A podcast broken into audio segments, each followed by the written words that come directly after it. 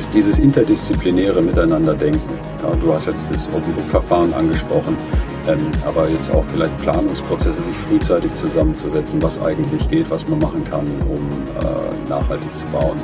Ähm, das ist noch nicht so äh, gegeben, mhm. wie man das eigentlich bräuchte. Und man ist ja auch so ein Stück weit unsere Mentalität in Deutschland, dass wir mhm. immer versuchen zu erklären, warum es da nicht geht. Mhm. Und somit stehen wir uns beim ersten Schritt ja schon selbstständig.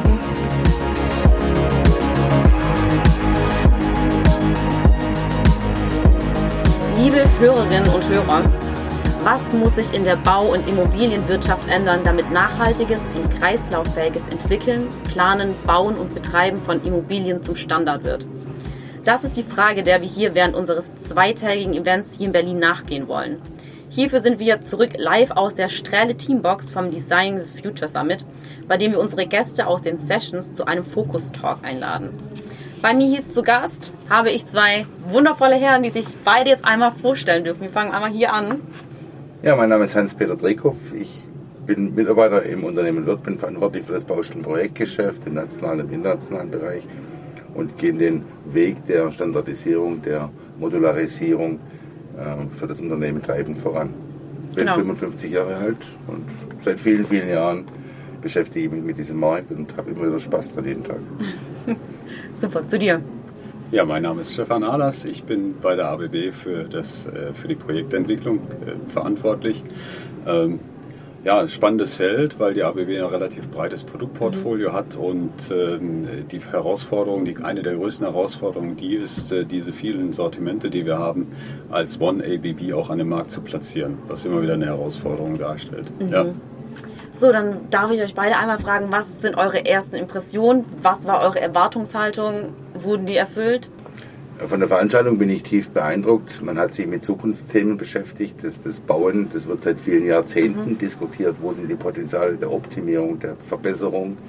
Und ich denke, hier haben wir auch wieder aufgegriffen das Thema der CO2-Neutralität, der Ressourcenverschwendung. Und ich habe schon den Eindruck hier mitgenommen, dass die Bauwirtschaft, also die vielen Beteiligten der Bauwirtschaft, in eine andere Dimension des Denkens und des Handels übergehen. Und es war eine tolle Basis, um auch ein Netzwerk zu bilden, um Synergien zu nutzen und auch Kontakte zu, zu aufzubauen, die der gesamten Bauwirtschaft in Zukunft zweifelsohne helfen werden. Super.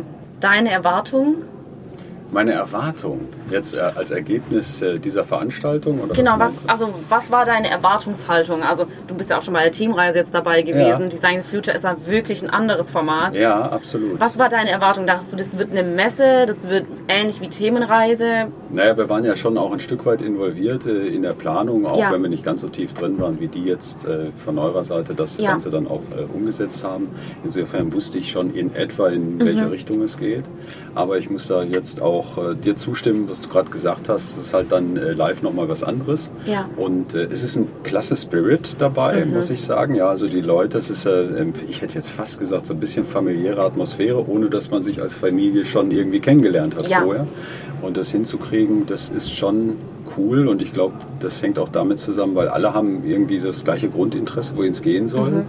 und saugen auch jetzt so diese vielen unterschiedlichen Perspektiven einfach mal auf.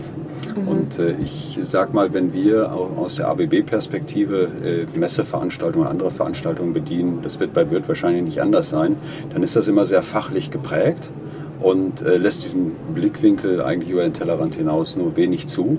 Mhm. Und das ist schon hier das Besondere, dass mhm. man dann wirklich sagt, ähm, jeder bringt sich an, aus verschiedenen Perspektiven ein und äh, ich habe ganz viele Fragen gestellt, ganz viele spannende Antworten mhm. gekriegt, Dinge, mit denen ich überhaupt nicht gerechnet habe. Ja. ja. Und äh, ja, ist schon toll. Also ich muss sagen, ich nehme da ganz viel mit zum Schluss natürlich gibt es auch immer wieder mal die Situation, dass man sagt, naja, was nehmen wir jetzt ins Tagesgeschäft mit daraus? Ja, was mhm. lässt sich da eins zu eins übertragen? Das ist aber nicht so einfach zu beantworten. Ich glaube, da muss man sich einfach auch mal die Muße geben, äh, mhm. eine Zeit lang sowas mitzunehmen und ähm, ja, einfach dran zu bleiben und es wieder zu ja. machen. Und ich denke, beim nächsten Mal wird so eine Veranstaltung, jetzt habe ich schon ziemlich viel erzählt, ich denke, beim nächsten gut. Mal wird diese Veranstaltung auch nochmal äh, einen zusätzlichen Drive bekommen, einfach weil man da ja. jetzt auch noch vielleicht auch schon sich ein bisschen besser darauf einstimmen kann. Und Learnings daraus ziehen kann. Ja. Was ist gut gelaufen, was ist schlecht gelaufen, gar keine Frage. Ähm, spannend finde ich ja auch den Konkurrenzgedanke. Ich weiß nicht, wie es jetzt bei euch schon war, Ähm, ich bin rausgelaufen und ich meine, wir veranstalten hier heute unsere erste Messe. Dann haben wir mit einem Messeveranstalter geredet und noch mit einer weiteren Messenveranstalterin und fand ich total spannend, weil wir nicht diesen Konkurrenzgedanken hier, ich finde, man spürt den Konkurrenzgedanken gar nicht so stark hierin, ähm, sondern es ist eher, was können wir gemeinsam besser machen, wo können wir Synergien finden, wo können wir Allianzen schließen, mhm. damit wir vielleicht größer werden, damit wir effizienter werden, damit wir vielleicht einfach mehr Leute ansprechen. Mhm. Ähm, muss ich sagen, finde ich hier total spannend, weil dieser Spirit in eine ganz andere Richtung geht, wie man es normalerweise kennt. Und ich habe jetzt vorher auch jemanden kennengelernt. das ist lustig. Die machen Fischbecken. Und dann fragt man sich, das ist eine Bau- und Immobilienmesse, was machten die hier? Und dann meine sie, ja, ich suche Leute mit großen Rechenzentren, um meine Fischbecken zu heizen.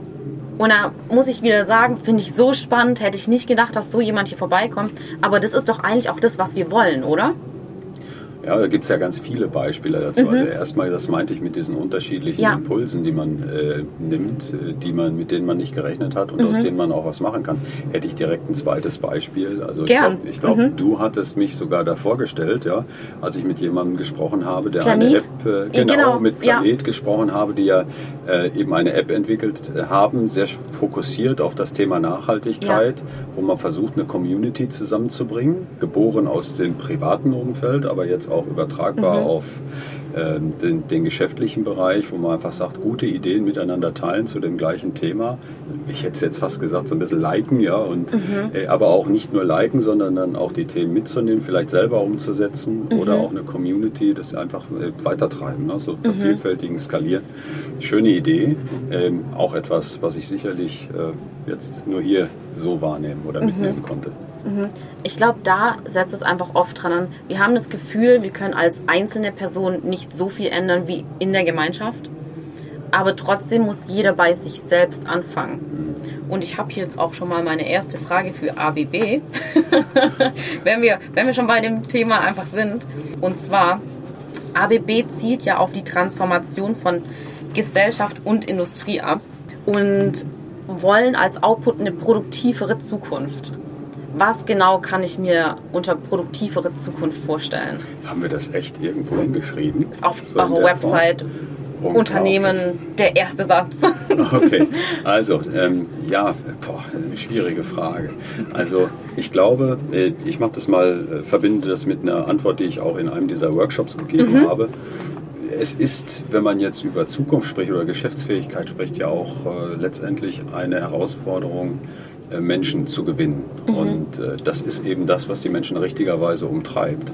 Also das Thema Nachhaltigkeit. Ich meine, das hört sich schon wie so eine äh, Platte mit Sprung an, immer wieder über Nachhaltigkeit zu sprechen. Aber es ist halt das Top-Thema, mhm. um das wir uns kümmern müssen, das nachfolgende Generation auch äh, anspricht und auch mich, bin ja jetzt ein bisschen ältere Generation, äh, anspricht. Und äh, in dieses Thema einzusteigen, ist einerseits ein Firmen- Interesse schon aus ganz ökonomischen Hintergründen. Mhm. Und äh, wenn man das verbinden kann mit dem, mit dem das Richtige tun, dann mhm. ist das mhm. natürlich umso besser. Aber müssen wir in der Zukunft noch produktiver werden oder müssen wir bessere Lösungen finden? produktiver werden äh, wird, äh, müssen wir, weiß ich nicht, ob wir das müssen, mhm. aber es ist eben im ökonomischen Gedanken heute immer noch äh, der Kernanker, also immer mhm. wieder die Produktivität erhöhen, damit die Geschäftsfähigkeit erhöhen. Das ist natürlich auch letztendlich wieder der ganz ökonomische Wettbewerbsgedanke, der da dahinter steht mhm. und das wird uns natürlich auch weiter begleiten. Ja, produktivere Zukunft. Kannst du dir was darunter vorstellen? Ja gut, da möchte ich noch auf den, mhm. Noch auf den Stefan eingehen.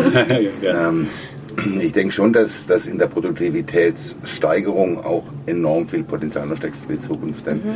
wenn wir ehrlich sind, sind wir ja in der Bauwirtschaft oftmals auch dabei, das Rad immer wieder neu zu erfinden. Und mhm. eine Idee, die von einem Marktbegleiter kommt, vielleicht von einem Industriepartner kommt, die erstmal in Frage zu stellen warum schaffen wir es denn nicht einfach zu sagen, okay, wir setzen da drauf auf und, und, und schließen auch Verbindungen und, und finden auch Kooperationen in der Forschung, in der Entwicklung von Systemen, um die dann auch in der gesamten Bauwirtschaft auszurollen und eben nicht immer diesen, diesen eigenen Claim zu verteidigen. Und da, glaube ich, steckt ein großer Hebel drin, die Produktivität zu erhöhen. Und unter ökonomischen Gesichtspunkten sind wir ja gezwungen, die Produktivität zu erhöhen.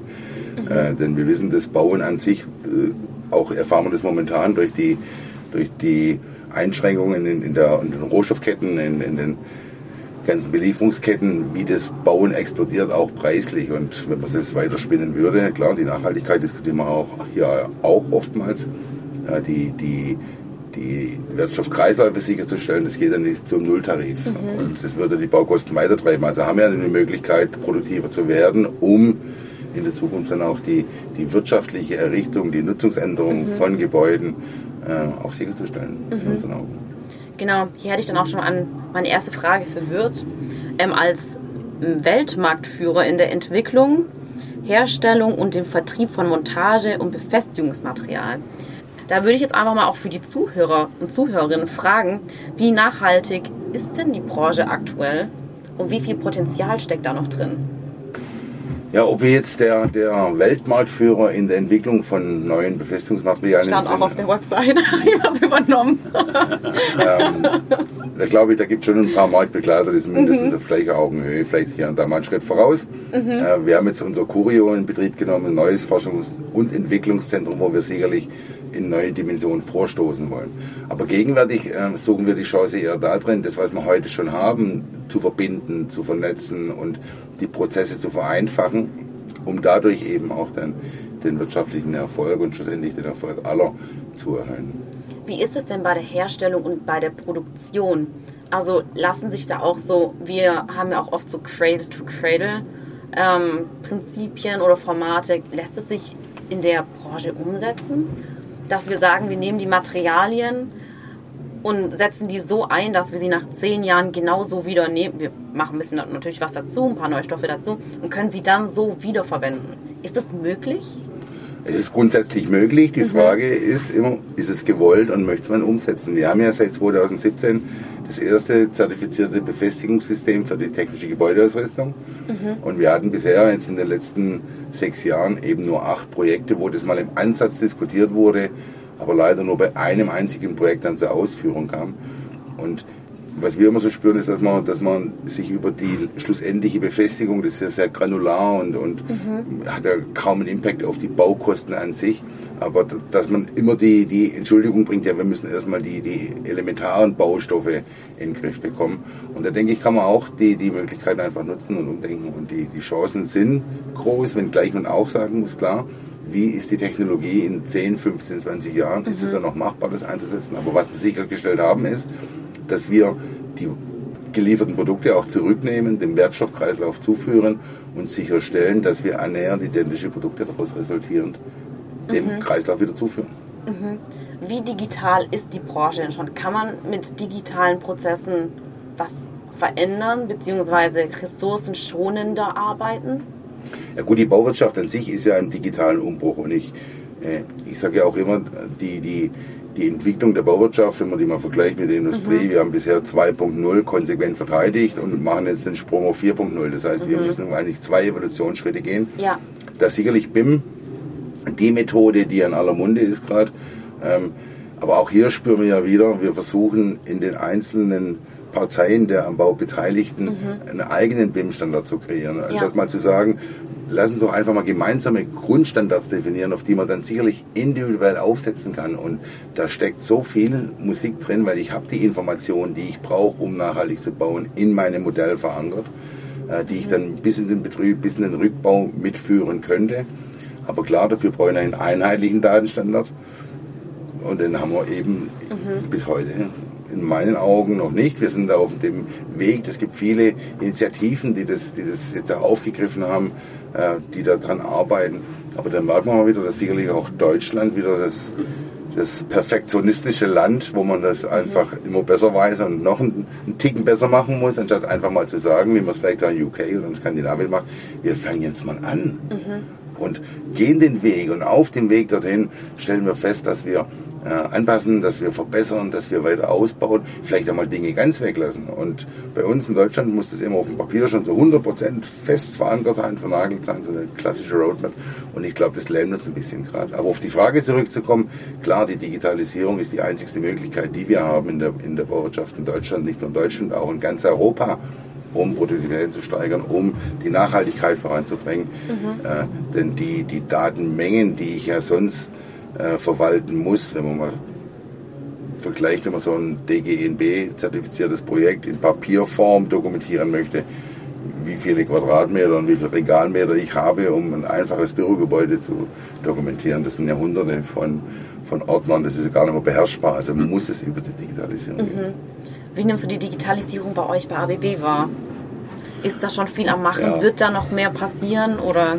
Also es, es passiert natürlich unendlich viel. Mhm. Und äh, es, es, gibt auch eine stetig wachsende Anzahl von Produkten, die äh, man in der Cloud wiederfindet, sei es äh, vom, von der Anwenderseite, mhm. dass man eben Funktionalitäten aus der Cloud her nutzen kann. Ähm, aber eben auch darüber hinaus, also äh, gerade jetzt in Verbindung mit Nachhaltigkeit zum Beispiel, geht es ja auch darum, dass man überhaupt mal Daten hat aus seinen Liegenschaften ähm, und die oftmals eben sinnvollerweise über eine Cloud-Anwendung zur Verfügung gestellt werden können und sollen. Mhm.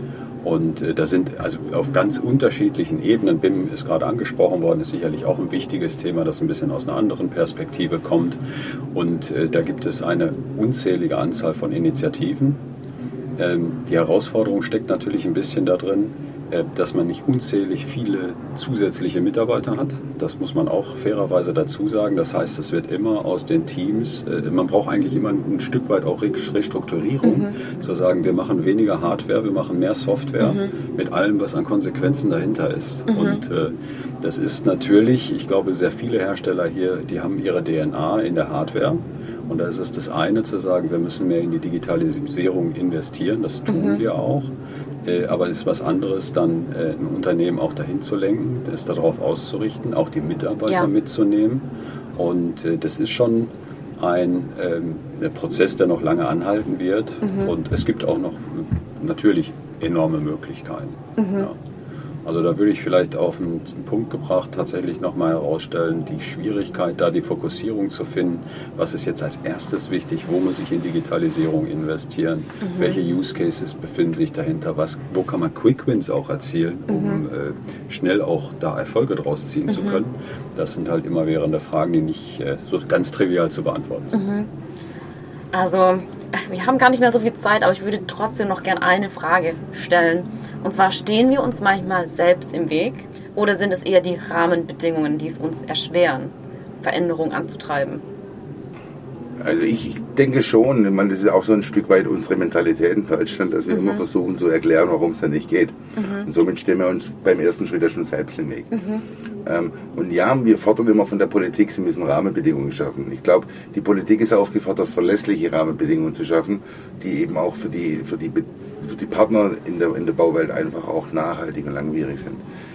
Und wir müssen uns gegenseitig, glaube ich, auch ein Stück weit mehr vertrauen und einfach die beste Lösung für das Gebäude suchen und eben nicht die beste Lösung für mein Unternehmen. Klar, es gibt immer ökonomische Triebfedern, die uns antreiben, aber ich denke schon, wenn man einfach sich auch ein Stück weit mehr vertraut und das Bauen ist ja immer noch so, so ein Industriezweig, der von viel Misstrauen geprägt ist. Mhm.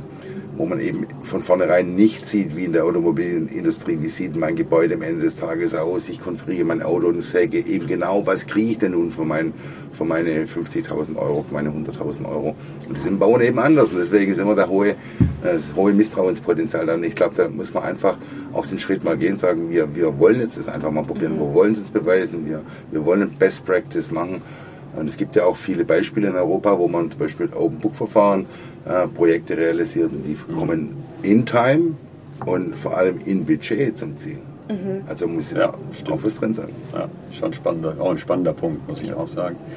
Ähm, ja, stehen wir uns selber im Weg. Also ich glaube, es gibt keine Antwo einfachen Antworten auf äh, komplexe Prozesse und äh, mhm. äh, komplexe Themen. Es sei denn, man will äh, vielleicht auch Jahrzehnte zurückgehen, was wahrscheinlich niemand möchte. Mhm. Ja, also wir hatten ja auch mal eine Zeit, wenn man jetzt in Nachhaltigkeit denkt, ja, ähm, vielleicht war es früher dann da in einer bestimmten Perspektive gedacht auch besser. Aber die Zeit zurückdrehen können wir jetzt alle und wollen wir mit Sicherheit alle nicht.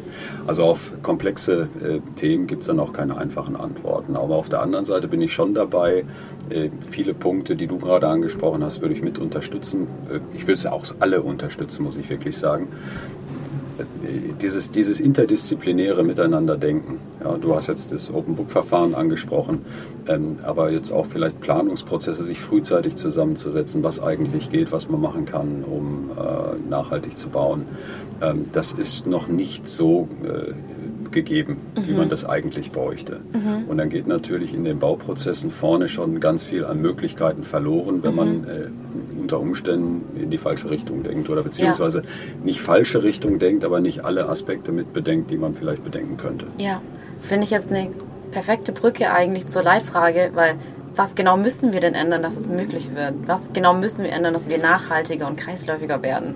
Ich habe die ganze Zeit überlegt, ob ich da eine einfache Antwort drauf habe, um da jetzt knackig drauf zu antworten. Aber ähm, es sind so mehrere Dinge, also ähm, die mir spontan drauf eingefallen mhm. sind. Eins, was mich immer wieder persönlich umtreibt, ist, ähm, äh, Bauen wird heute noch sehr stark äh, vom Erstinvest gedacht und äh, die Use Cases, die dahinter liegen und äh, die ganzen OPEX-Themen, die dann mhm. im Folgenden kommen, äh, werden obwohl wir es wissen, dass man es mit berücksichtigen muss, oftmals nicht mit berücksichtigt. Mhm. Und das äh, macht nachhaltiges Bauen halt schwer, äh, weil keine Gesamtkostenbetrachtung da ist. Ja, und ja. das äh, denke ich, das ist eins, äh, was man verbessern kann und muss, ähm, um eben auch Kosten real zu ermitteln.